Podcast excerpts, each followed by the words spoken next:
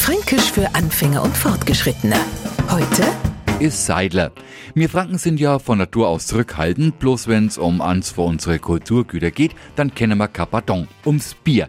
Da ist dann Schluss. Da haben wir ganz klare Vorstellungen. Unter am Seidler kommt uns nix auf den Biertisch.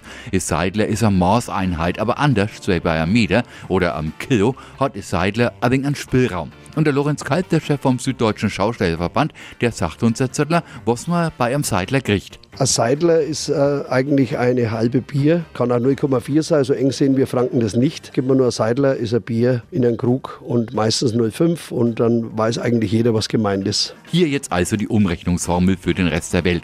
Ein Seidler ist gleich 2 bis 2,5 Kölsch und der Franke, der nie das Wort Kölsch, geschweige denn das Getränk in den Mund nehmen würde, der kann sich den jetzt ausspülen und zwar mit am Seidler. Fränkisch für Anfänger und Fortgeschrittene. Täglich auf Radio F.